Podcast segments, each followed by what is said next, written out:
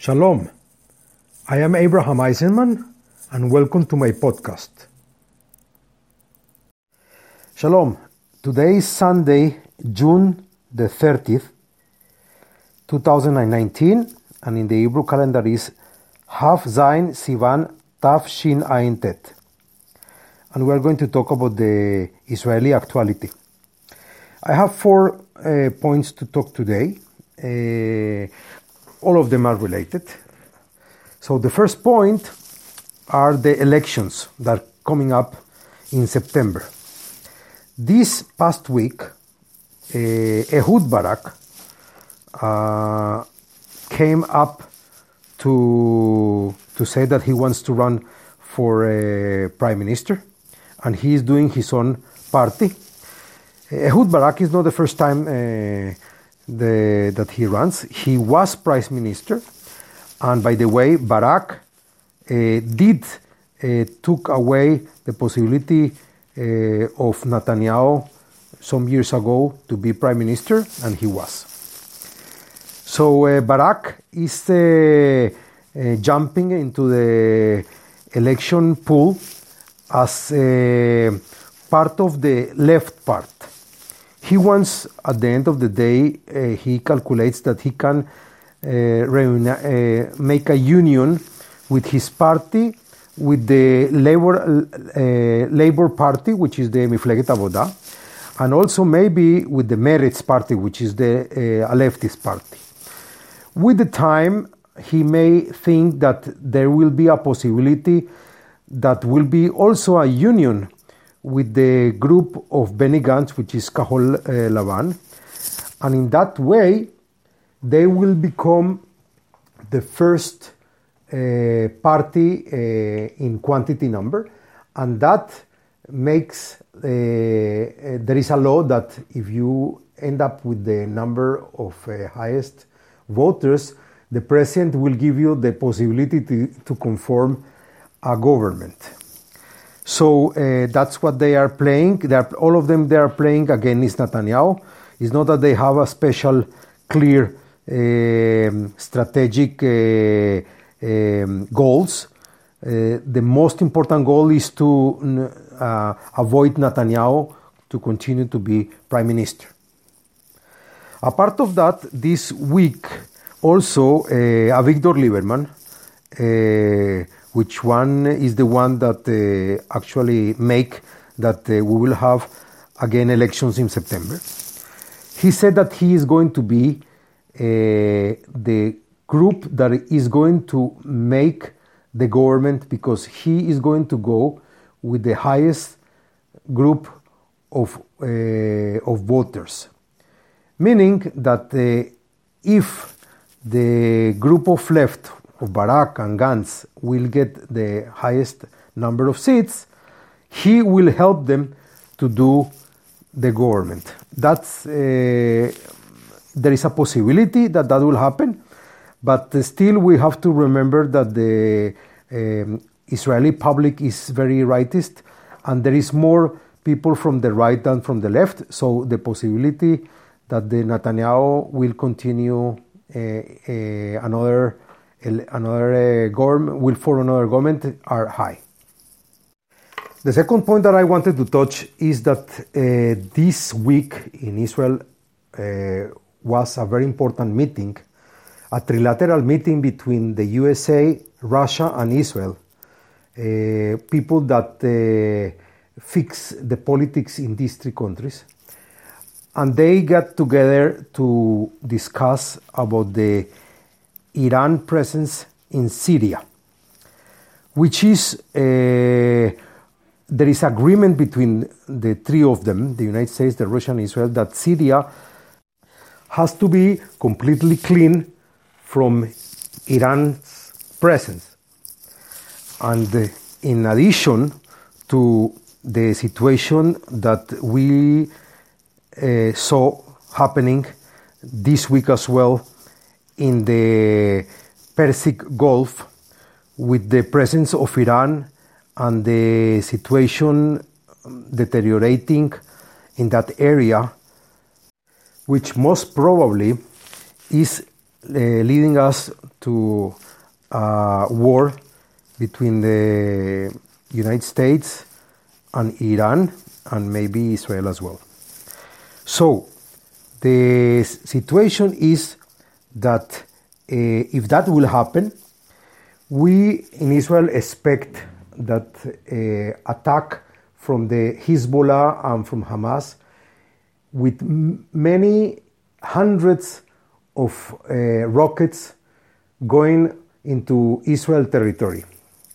And that uh, is going to be uh, a part of the situation that it may happen. Is going to be a big change in the mentality of the Israeli people. And one of the consequences of this uh, war will be the political orientation of the people in Israel will become much more from the right. And even I will say that the left is going to change as well. And the left will be what we call today the liberal right. Another byproduct of the war, as always happened, is that the, the people of Israel are going to be united against uh, the Iran and the Palestinians and the and Hamas and Hezbollah. But the point that I try to do is that Israel has to have a plan to what to do in case that we will have a war. We need to have a planning not only in the short in the short time, but also we have to plan in the long range.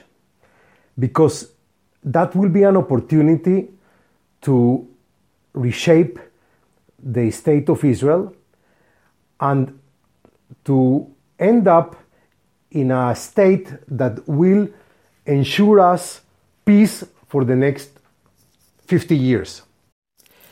In case of a major war, the question is have Israel arrived to the point where it has to declare all or part or a big part of the West Bank as part of the Jewish state? And in that case, is the Arab uh, big minority population is ready to accept uh, and be loyal to the country, to the Jewish country Israel? Israel, as a country of the Jewish people, will accept a big mi- minority, which will be the Arab population there, but we will be in control of that area. So we will need to get rid of the, the Palestinian Authority, Abu Mazen, which during many years the only thing that have been done is to steal money and not to benefit his people. With all the money and all the help that they have been get, those people are only getting rich, and at the end of the day, the Arabs and the Palestinians never wanted to do a country. During the past 70 years, the Palestinian only wanted to destroy what there is already, which is the state of Israel. They never wanted to build their own country. They only wanted to take whatever is already there, which is ours, and not to do their own. Another plan will be to try to overturn the government in, in Gaza, which is also a group of people that the only thing that they want to take is Israel and all their parts. They are not looking for their own people.